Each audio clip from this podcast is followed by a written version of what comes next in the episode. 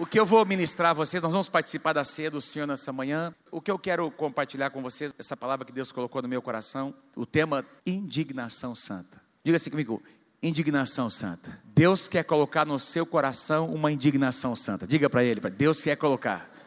Deus quer agitar o seu espírito, Deus quer agitar a sua alma com uma indignação santa. A minha expectativa é que você saia daqui nessa manhã cheio do zelo do Senhor, cheio de dessa indignação produzida pelo Espírito Santo de Deus. Vamos orar? Feche os teus olhos comigo. Pai, obrigado. Obrigado, Senhor, porque isso é ser igreja, Senhor.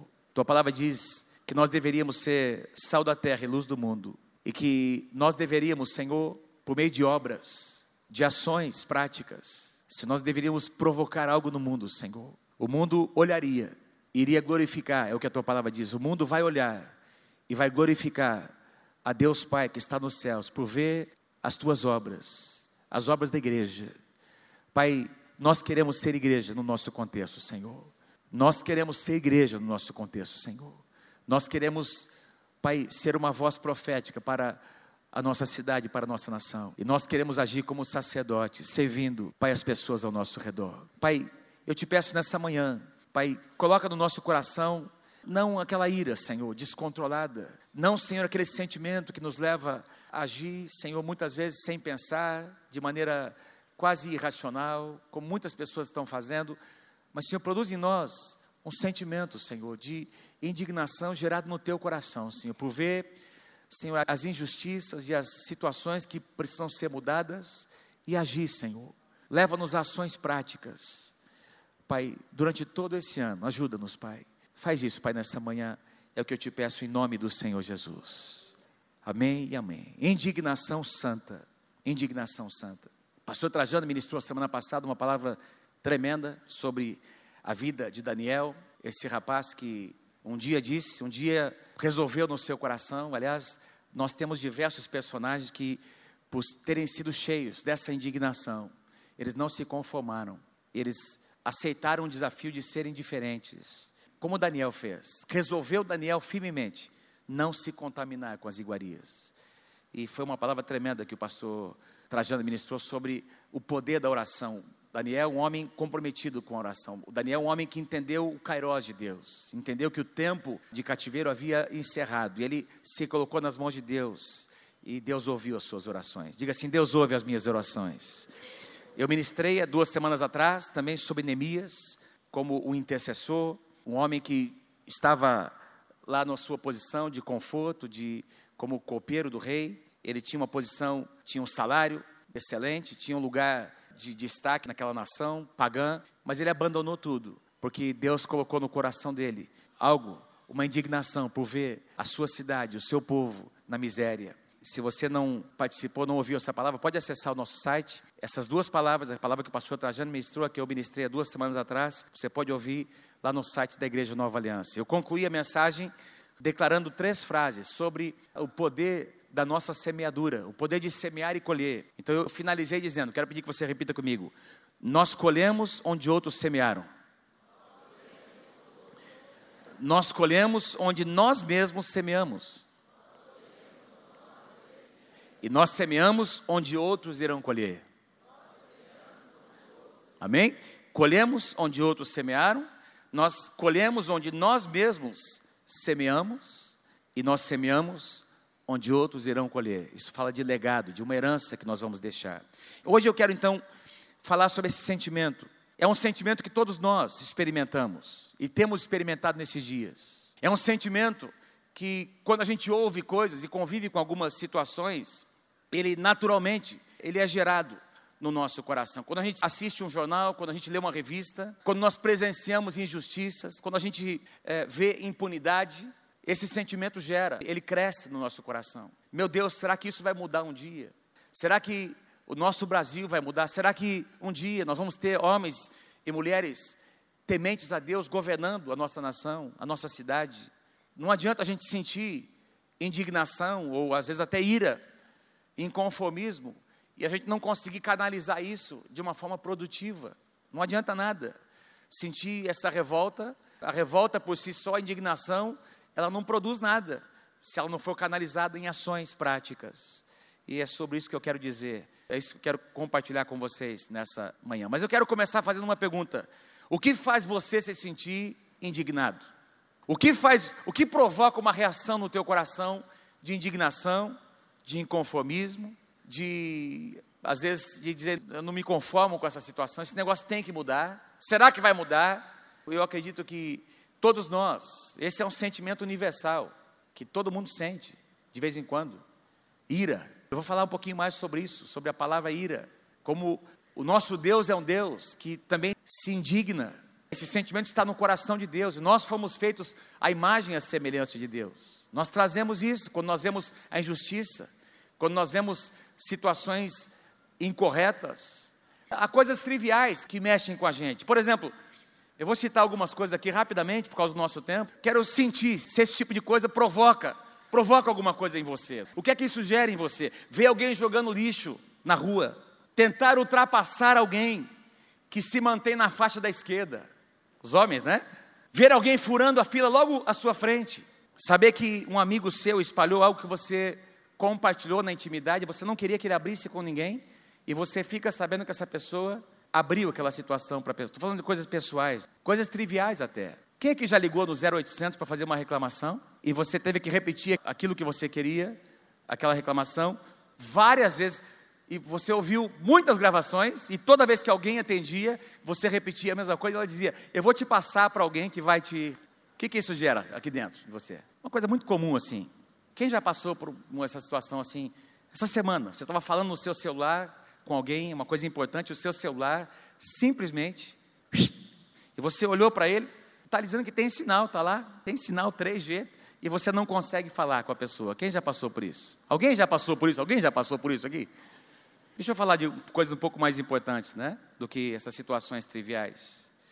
Ver corruptos, pessoas que têm lesado o Brasil impunes, continuando a exercer poder na nossa nação ver as pessoas sendo maltratadas nos hospitais públicos e nos hospitais privados, assistir todos os dias a casos de extrema violência por todo o Brasil, em que nada é feito, nada é feito pelas autoridades. Conviver com o famoso jeitinho brasileiro, onde alguém que você conhece, bem perto de você, sempre quer levar vantagem.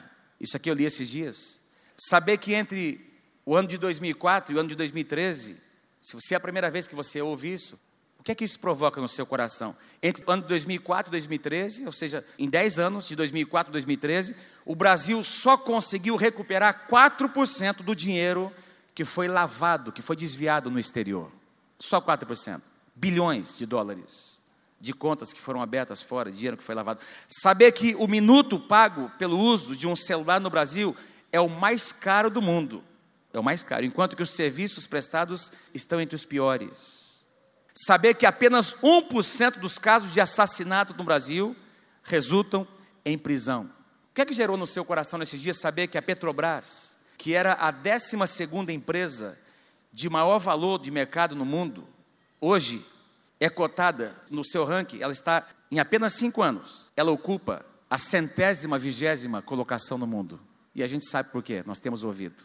Quantos ouviram notícias sobre a Petrobras nesses dias? Usinas que foram compradas, preços absurdos e nós sabemos que o dinheiro de alguma forma foi desviado e voltou para cá. O que é que você sente quando você ouve sobre os impostos que nós pagamos? Pagar altos valores de pedágios sem ver mudanças. Quem viaja sabe do que eu estou falando. O que você paga para ir daqui até São Paulo e o que a gente encontra nas estradas, sem mudanças significativas. Pagar cada ano mais cada ano que passa, a pagar mais impostos e ao mesmo tempo conviver com os péssimos serviços públicos que pioram a cada dia. É verdade ou não é o que eu estou dizendo? O que é que isso provoca? Pergunta para o seu irmão, o que é que isso provoca no seu coração? Fala a verdade, fala a verdade, o que é que isso provoca? E você vai responder para ele. Você vai responde, responde. O que é que isso provoca? O que é que isso provoca no seu coração? O que é que isso provoca na sua alma? Eu tenho que confessar para vocês, eu fico irado às vezes, irmãos. Alguém aqui fica irado de vez em quando? Alguém fica irado de vez em quando? Alguém aqui mente de vez em quando? Não. Vou perguntar, não. alguém fica irado mesmo de vez em quando, bravo?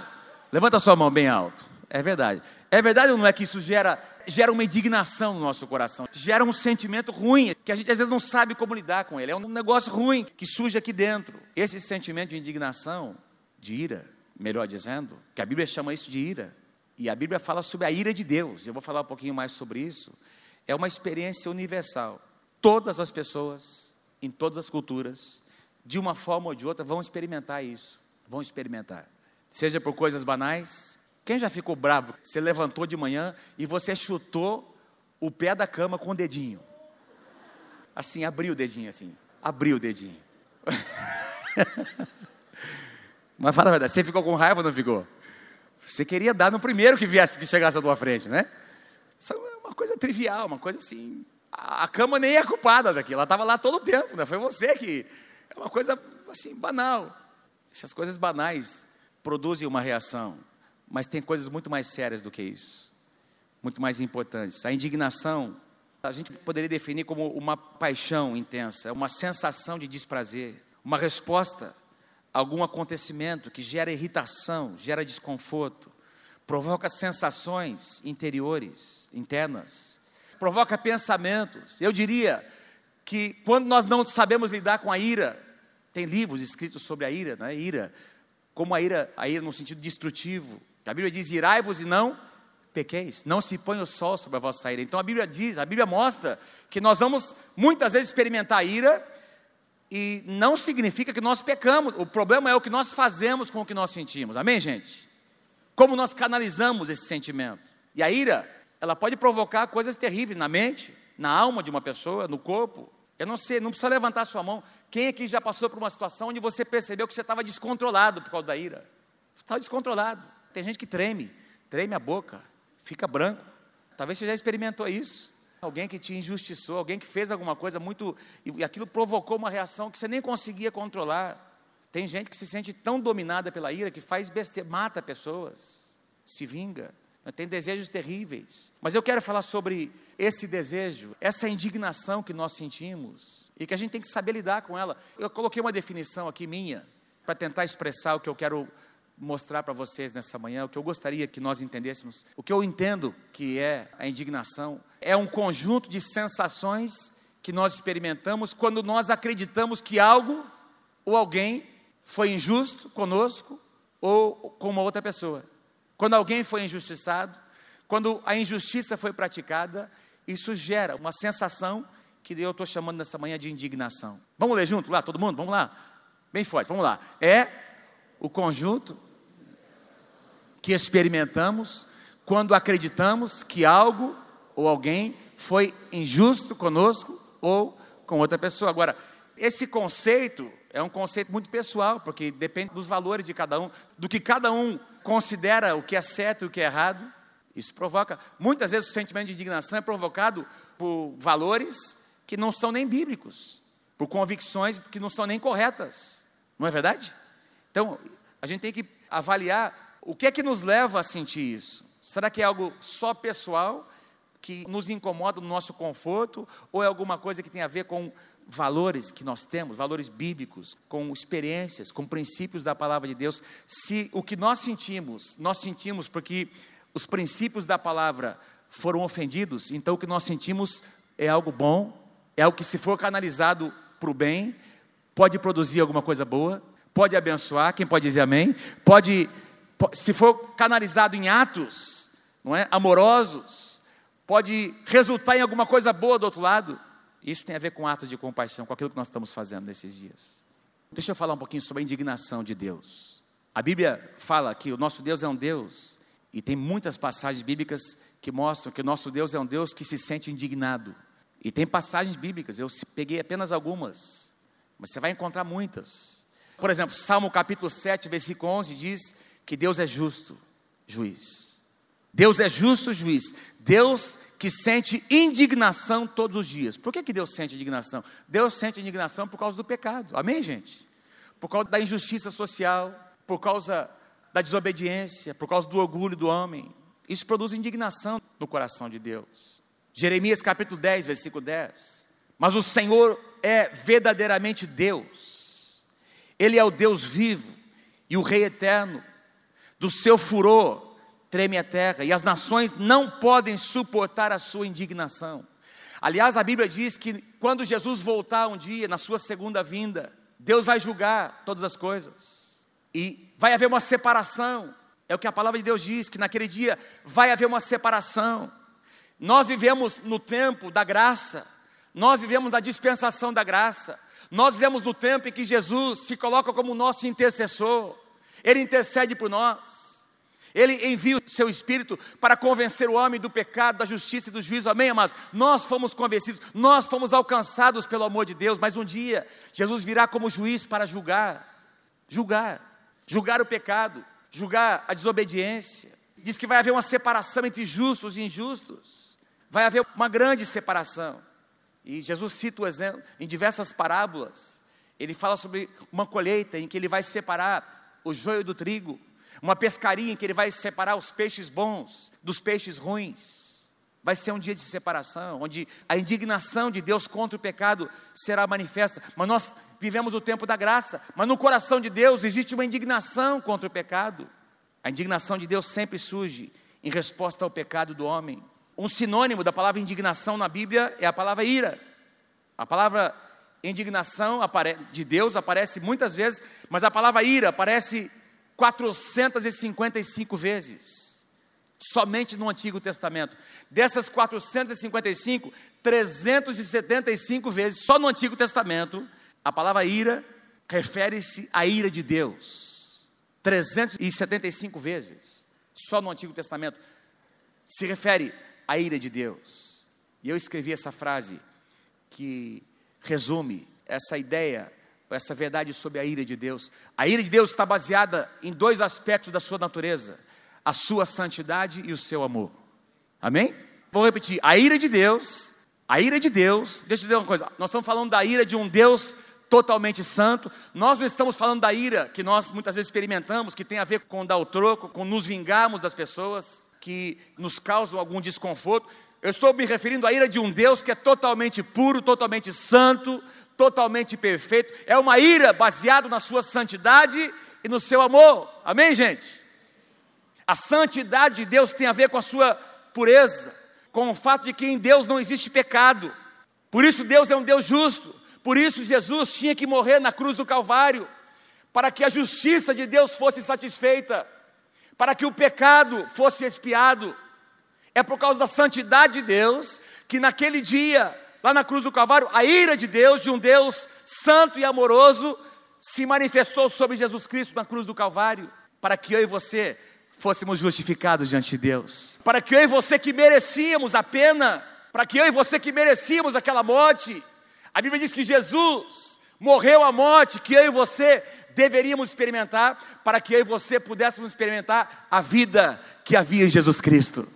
Ele morreu a nossa morte para satisfazer a santidade e a justiça de Deus, de um Deus justo, santo. Se Jesus não tivesse morrido, tudo que Deus é poderia ser questionado. Não haveria esse, o conceito, a diferença entre certo e errado. O pecado tinha que ser julgado, queridos. Alguém tinha que pagar. E a Bíblia diz que sem derramamento de sangue não há remissão de pecados. Jesus, o Cordeiro de Deus, que tira o pecado do mundo, ele morreu por mim e por você. Para que a santidade de Deus pudesse se manifestar nas nossas vidas. Mas a indignação de Deus não tem como base a raiva, o desejo de destruir a humanidade, de acabar com aquelas pessoas que se opõem, o desejo de dar o troco. Não, a ira, a indignação de Deus é movida por sua santidade e por seu amor. A Bíblia diz em João capítulo 4, versículo 8: Deus é amor. Deus é amor. João 3,16, porque Deus, diga comigo, porque Deus amou ao mundo de tal maneira que deu o seu Filho unigênito, para que todo aquele que nele crê não pereça, mas tenha vida eterna. A Bíblia é a história de um Deus amoroso. A Bíblia é a história de um Deus amoroso que decidiu resgatar o homem. A Bíblia é a história de um Deus amoroso que se doou por suas criaturas, que somos nós. Tudo o que Deus faz é baseado na sua santidade e no seu amor. Diga assim comigo: tudo que Deus faz, diga bem forte, tudo que Deus faz é baseado na sua santidade e no seu amor. Todas as leis morais que Deus estabeleceu no Antigo Testamento e também no Novo são baseadas na santidade e no amor de Deus. Então, essa indignação que Deus sente, ela tem a sua origem na santidade de Deus, no seu amor. Ela nunca é destrutiva. A santidade, a indignação de Deus nunca é destrutiva, mas tem como objetivo levar o homem a arrepender-se e a fazer o que é correto. Vamos dizer juntos lá em cima? Vamos lá. Juntos. A indignação de Deus nunca é destrutiva, mas tem como objetivo o que, queridos? Levar o homem a arrepender-se e a fazer o que é correto. Eu digo mais, é capacitar o homem para fazer o que é correto. A gente pode, nós encontramos essa verdade em diversos acontecimentos no Antigo Testamento, diversos eventos. Normalmente Deus enviava um profeta para falar sobre o pecado para o seu povo e para outras nações. Deus enviava, o povo se afastava de Deus. Deus muitas vezes usava os próprios inimigos para tratar com o povo de Deus. E quando o clamor desse povo de Deus começava a subir diante de Deus, e esse povo se arrependia, se quebrantava, não é? Aliás, antes disso, Deus enviava profetas, Deus enviava seus mensageiros para falar sobre o pecado. Isso aconteceu, não é porque Deus não te ama, mas é porque você pecou, é porque você seguiu outros deuses, é porque vocês se misturaram com outros povos. E aí, esse profeta era usado por Deus, mas para instigar o povo de Deus, para mostrar que essa indignação de Deus não era porque Deus não amava o seu povo mas é porque o pecado tinha que ser julgado. E quando o povo se arrependia, todas as vezes, nós encontramos muitas e muitas vezes a Bíblia dizendo, porque Deus se arrependeu do mal que faria. Deus viu o coração do povo e se arrependeu do mal que faria. Porque nosso Deus é um Deus de misericórdia. A resposta de Deus ao pecado do homem sempre foi com atitudes amorosas. Diga amém. Porque vocês estamos aqui por causa das atitudes amorosas do nosso Deus. Nós estamos aqui por causa de diversas atitudes amorosas do nosso Deus. Alguém intercedeu por você, alguém pregou o evangelho para você, alguém acreditou em você quando nem você acreditava. Amém, amados? Algumas esposas estão aqui, você acreditou no seu marido, você profetizou que um dia o seu marido seria um homem de Deus, e hoje ele está aqui servindo ao Senhor. As misericórdias de Deus alcançaram a tua família. Diversos atos do Senhor atos de bondade, de misericórdia, de compaixão, tocaram a tua vida, a tua família. Por isso nós estamos aqui. Isaías 55, 7. Deixe o perverso o seu caminho, o iníquo os seus pensamentos, converta-se ao Senhor, que se compadecerá dele e volte-se para o nosso Deus, porque, ah, isso aqui é o caráter de Deus, porque Ele é rico em perdoar. Ele é rico em perdoar. Que pai aqui corrige um filho? Um pai e uma mãe Pais e mães verdadeiros não corrigem porque sentem ódio, corrigem porque amam. E quem é pai, quem é mãe sabe o que eu estou dizendo. Dói mais, muitas vezes, em nós corrigir os nossos filhos do que neles mesmos. É verdade ou não é o que eu estou dizendo? E a correção é expressão de amor. Disciplina é pura expressão de amor. E nós somos corrigidos por nosso Deus porque Ele nos ama. Nós temos um Pai. Ele é rico em perdoar. Talvez o exemplo, um dos maiores exemplos é o que nós encontramos lá nos dias em que Deus enviou o profeta Jonas para Nínive, uma cidade pagã. Quando você estuda o contexto, quando você estuda a história de, desse profeta chamado Jonas, por que Jonas resistiu tanto a Deus para ir pregar em Nínive? Os ninivitas, os Nínive era a capital do império da Síria. Esse povo era extremamente carrasco. Quando eles derrotavam os seus inimigos e levavam como escravos, eles torturavam os seus inimigos. Eles cortavam os dedos, eles não matavam, eles torturavam. E Jonas sabia que este era um povo cruel. Jonas sabia que este era um povo que era movido pelo pecado, que era um povo que fazia atrocidades com seus inimigos. Jonas sabia que os assírios tinham feito isso com o seu próprio povo. Mas Jonas também sabia que o amor, que Deus era misericordioso e amoroso ao ponto de perdoar até mesmo os ninivitas. Isso é um negócio muito forte, amado. Porque o profeta, ele entra num embate com Deus. Jonas não é, é chamado por Deus para ir pregar em Nínive, e ele pega o barco para ir no sentido contrário. Por quê? Porque ele sabia que o Deus que ele servia era um Deus amoroso, misericordioso, cheio de compaixão, e que se o povo de Nínive se arrependesse, Deus perdoaria os seus pecados. E Jonas não conseguia entender isso. Como que essa esse povo que praticava tantas coisas, esse povo merecia ser julgado. Esse povo merecia punição. Não é o que nós sentimos sobre o nosso Brasil? Fala a verdade, é o que eu sinto. Senhor manda cair um raio na cabeça daquele cara. Não é isso que os discípulos disseram para Jesus? Senhor, Jesus manda prepara lá, eu vou ministrar em algumas aldeias, prepara o caminho. Eles voltam dizendo assim: os caras estão resistindo, não querem te receber. O senhor quer que a gente manda descer fogo do céu? É para já, Senhor. E a gente olha, a gente julga. Pô, esses caras eram carnais, né? Eu me identifico com esses caras. Quantos entendem que Deus está falando nessa manhã? A indignação de Deus não é destrutiva. Deixa eu te lembrar de uma coisa: se fosse destrutiva, eu e você não estaríamos aqui nessa manhã. Nós estamos aqui porque o nosso Deus é um Deus maravilhosamente perdoador, amoroso, cheio de compaixão e de misericórdia e que tem paciência comigo e com você todos os dias. Aplauda mais ao Senhor porque é verdade, é verdade. Obrigado, Jesus. Mas o que eu quero dizer para você é que esse é o padrão de Deus. O padrão de Deus é essa. A sua santidade não permite que ele permaneça em silêncio. A santidade de Deus faz com que Deus fale do pecado. E esse é o nosso papel profético que eu ministrei duas semanas atrás. Nós nunca podemos nos conformar com o pecado, aceitar o pecado e a injustiça social como se fosse alguma coisa normal. Nós precisamos falar e denunciar, amado. Mas a segunda parte também precisa fazer parte das nossas ações. O seu amor o leva a ações práticas para o bem da humanidade. Então, o papel profético é falar, é baseado nessa indignação, apontar o pecado, é votar da forma correta é dizer que a gente não se conforma, mas o nosso papel sacerdotal precisa ser cheio de amor para dizer: Senhor, mas nós estamos aqui para abençoar, para curar, para ser parte da solução. Não basta apenas dizer coisas, falar, apontar o pecado, amados. A nossa cidade será melhor se eu e você fizermos alguma coisa por essa cidade. Vou dizer de novo: a nossa cidade será melhor, nosso país será melhor. Nós temos aqui, nós temos no Brasil mais de 20 milhões de cristãos que já estão fazendo coisas tremendas, mas nós podemos fazer mais nós podemos mudar o destino da nossa nação. Quem crê, diga amém em nome de Jesus. Quem crê, diga amém. Pode aplaudir o Senhor porque é verdade. Então, essa indignação, essa indignação tem que ser, a nossa, tem que ser baseada também nesses, nessas duas verdades, nesses dois, nessas duas características da natureza de Deus, santidade e amor. A santidade que nos leva também a ser pessoas justas e que não se corrompem. Porque o fulano que você e eu sentimos não é essa indignação deles, eles se corrompem por milhões. Tem gente que se corrompe por causa de 10 reais. Tem gente que se corrompe por causa de um pedágio que custa 10, 12 reais. Fica ali pertinho do caminhão. O caminhão vai passar, eu vou passar bem atrás. E eles nem vão conseguir detectar a minha placa. E nós já vimos isso acontecer. Tem crente achando, tem crente fazendo coisa, tentando levar vantagem.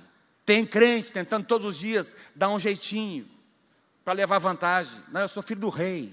Você é filho do rei, mas você tem que ter vergonha na sua cara. Em nome de Jesus. E aí você? Filho do rei dá exemplo. Filho do rei, Jesus chega na hora do emprego, dá exemplo. Filho do rei, crente de verdade, não é chato, não é crica. Amém, gente? Não fica falando mal do patrão. Amém, patrões? Digo amém em nome de Jesus. É isso que vai nos dar autoridade nessa nação agir em santidade e com ações cheias de amor.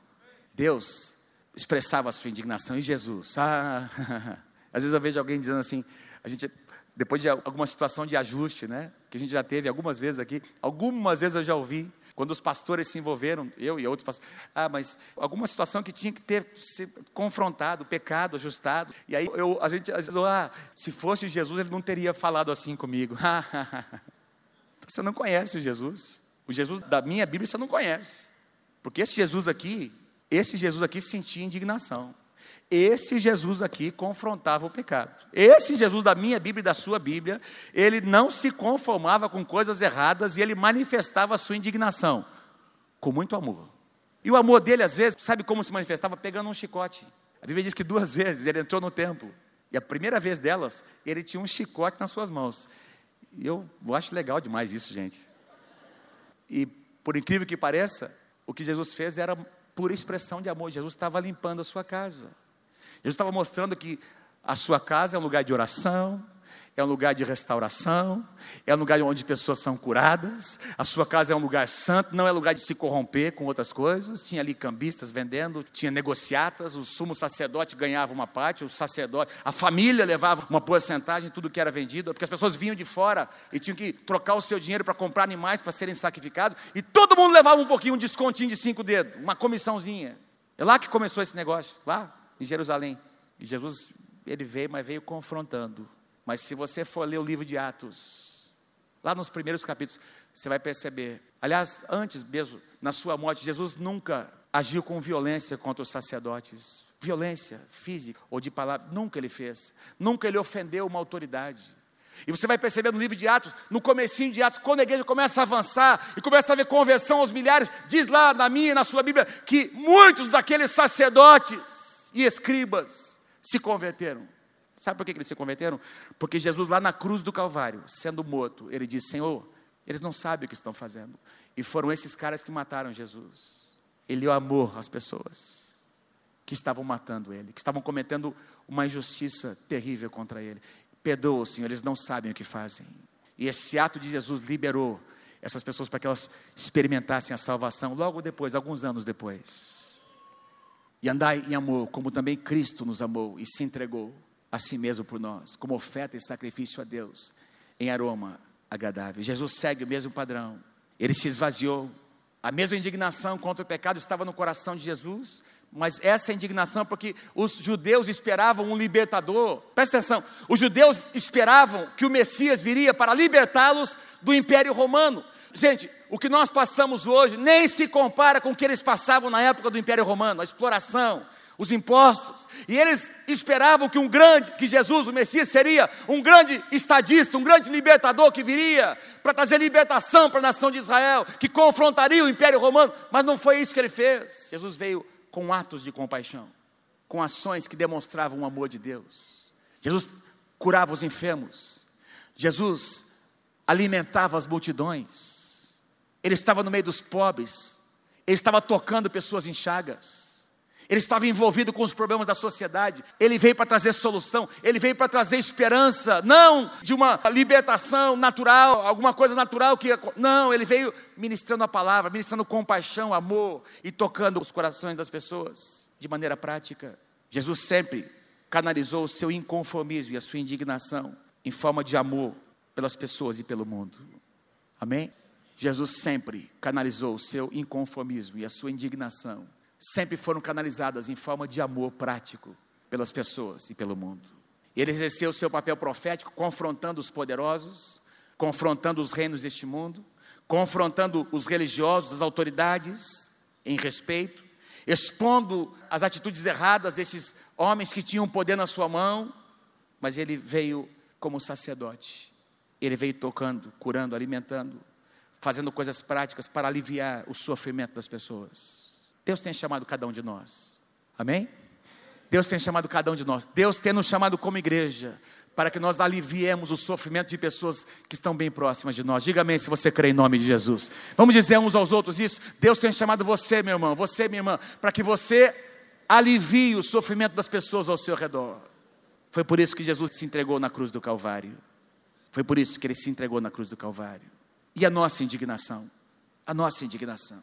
A indignação que nós sentimos pelo que acontece ao nosso redor precisa nos levar a ações positivas e amorosas que tornem o nosso contexto melhor do que o encontramos. Hoje tem sete praças em Londrina que estão melhores do que estavam na sexta-feira. Hoje tem centenas, talvez milhares de pessoas que sabem, talvez nem saibam o nome da igreja, mas sabem que um povo de Deus esteve ali andando naquelas ruas, fazendo bem para a cidade, abençoando, sem pedir nada em troca. Isso é maravilhoso. Isso é maravilhoso. A história vai comprovar para mim, para você, que as mudanças, as mudanças mais importantes e significativas, movimentos religiosos, movimentos sociais, políticos, enfim, aconteceram por causa da indignação que pessoas sentiam. Tem movimentos acontecendo no Brasil hoje. Aconteceu um tempo atrás. A menina que é mota no trânsito, ou violentada, ou enfim, a mãe de repente sente o fado e cria a associação das mães que passaram pela mesma situação, e de repente tem lá diversas mães exercendo influência no Congresso Nacional, pedindo que leis sejam mudadas. Ou seja, todo aquele sentimento, aquela, aquele desgosto, aquela coisa amarga é canalizado de alguma maneira, elas encontram força para se unirem e com ações que vão trazer um bem, um benefício para o nosso país. É disso que eu estou falando, amados. Todos os movimentos sociais, políticos até, que mudaram a história do, do mundo, nasceram da indignação no coração de uma ou de mais pessoas, que canalizaram isso de forma correta. E Deus me chama, a mim e a você, para que eu e você canalizemos esse sentimento para o bem da nossa cidade, da cidade de Londrina. Se você crê comigo, se você deseja isso, eu quero pedir que você aplauda a Jesus nessa manhã, dizendo: Eu quero me colocar nas tuas mãos, eu quero ser usado por ti. Eu quero finalizar com um pedido nessa, um desafio a você nessa manhã. Não distrai não, no seu coração. Fica comigo aqui. Quero dar um exemplo bíblico para você nessa manhã. Moisés foi um dos maiores líderes que é, a Bíblia descreve Moisés como o maior profeta. Quando Moisés morre, a Bíblia diz que nunca houve profeta, nunca houve homem que houvesse falado com Deus face a face como Moisés falou. Mas quem conhece a história de Moisés sabe que o seu ministério nasceu de uma indignação, que inicialmente, num primeiro momento, ele canalizou de forma errada. Lembra? Moisés cresceu no palácio, Moisés era hebreu, mas Deus permitiu que ele crescesse no palácio de Faraó. E ele sabia, porque a sua mãe havia mostrado a ele que ele, é, ensinado a ele que ele não fazia parte, ele não era um egípcio, ele era um hebreu. E de alguma forma ele sentia um chamado, de alguma forma ele sabia da vocação que estava sobre ele. Certa ocasião ele vê uma injustiça acontecendo, ele vê os, os egípcios maltratando a gente do seu povo. E ele reage naqueles dias, sendo Moisés já homem, saiu a seus irmãos e viu os seus labores penosos, e viu que certo egípcio espancava um hebreu, um do seu povo. E apesar dos privilégios que ele tinha, queridos, ele colocou tudo em jogo numa ação que não foi bem feita, não foi bem, ele não canalizou a sua indignação de forma adequada e sofreu. O que, que ele fez? Ele olhou de um lado e de outro e vendo que não havia ali ninguém, matou o egípcio, escondeu. Você conhece a história? Escondeu o cara lá na, debaixo da areia. Moisés então, ele sente a indignação e ele age na sua força, baseado na sua ira. Ele mata um homem. E a Bíblia vai nos mostrar que o seu chamado teve um atraso, a sua vocação, o seu chamado em Deus, de 40 anos. Deus teve que levar Moisés para o deserto para tratar com Moisés. Moisés depois teve uma experiência lá na sarça, não tenho tempo para falar sobre isso uma experiência pessoal com Deus, onde o seu chamado é, foi reavivado e depois ele cumpriu. Ele exerceu o que Deus havia chamado, com certa relutância, porque ele já não acreditava mais nele mesmo, que Deus poderia usá-lo, mas afinal de contas Deus usou e Moisés foi um dos maiores líderes que a palavra de Deus uh, descreve. E toda aquela indignação que ele sentia pelo seu povo, Deus usou no ministério de Moisés como líder, como libertador de Israel. Quantos entendem o que eu estou dizendo nessa manhã? Deus quer canalizar a sua indignação, para que o seu ministério, para que o seu chamado aconteça nessa cidade, nesse país, nesse mundo em que você vive, na tua profissão, no teu dia a dia, você que é vendedor, você que é construtor, você que é advogado, você que é médico, você que é dentista, você que é vendedor, você que é o que mais? Empresário, corretor, o que, que você é? O que, que você faz? Professor, o que mais? Você que é aposentado, Onde você está? Você que, como é que é a tua profissão, Admir? Protético. Enfim, na tua, você que é carpinteiro, você que é contador, você que é pedreiro, você que é estudante, amém. Você que é secretário, você que é, seja lá o que for, onde você está, é aí que Deus quer te usar. É aí que Deus quer te usar para mudar aquele mundo, aquele contexto, para pegar essa indignação que está no teu coração e canalizar essa indignação de forma prática para abençoar as pessoas e mudar o contexto ao seu redor. Eu quero finalizar essa palavra. Não há nenhum caminho mais rápido para a nossa alma encontrar realização do que o caminho de servir uns aos outros. Amém? Vamos dizer juntos essa frase? Comigo, vamos lá. Não há nenhum caminho mais rápido para a nossa alma encontrar realização do que o caminho de servir aos outros. E eu quero finalizar com uma pergunta e com uma proposta. A mesma pergunta que eu fiz no início dessa palavra. O que faz você se sentir indignado? O que provoca indignação no teu coração? E a segunda que tem a ver com algo prático, uma proposta. Que tal nós pegarmos essa indignação e nessa semana nós fazemos algo prático? Cada pessoa intencionalmente orar, orar e buscar em Deus uma oportunidade para um ato pessoal de compaixão. Então nós temos tido vários atos nas células. Nós ontem fizemos algo como igreja. Eu sei que algumas pessoas, eu ouvi o testemunho, aliás, recebi um vídeo de uma das meninas, a Gabriela, se não me engano, filha da, da Adriana. Elas, algumas meninas se reuniram, fizeram um bolo de chocolate.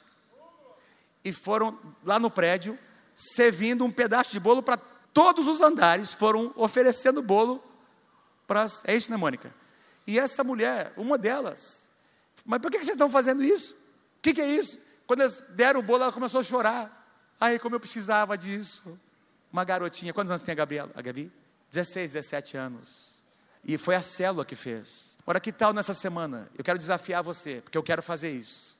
A gente procurar intencionalmente, Deus vai mostrar uma situação ou uma pessoa para que você, não é você e a sua esposa, não é você a sua célula, não é você o seu líder, é você, você vai fazer alguma coisa prática para abençoar alguém ou para abençoar alguma situação, para mudar alguma situação. Quem aceita esse desafio? E lá na célula e nas nossas redes sociais, nós vamos divulgar as nossas experiências. Nós vamos falar na célula do que nós fizemos. E domingo que vem, nós vamos ouvir aqui alguns testemunhos de algumas pessoas que saíram pelas praças de Londrina, pelos prédios da cidade, pelos centros comerciais e intencionalmente, o que, que eu vou fazer agora? Quem que eu vou abençoar? Quem que eu vou servir? O que, que eu posso fazer? Você vai dar teu sapato para alguém? Você vai colocar a mão no bolso, pagar um sanduíche para alguém? Eu não sei o que você vai fazer, mas intencionalmente você vai fazer alguma coisa e quero dizer uma coisa, já vou adiantar, isso vai fazer mais bem para você do que para a pessoa. Quem aceita esse desafio? Quem aceita? Levanta a mão. Quem aceita esse desafio? Amém? Ó, tá diante de Deus, hein?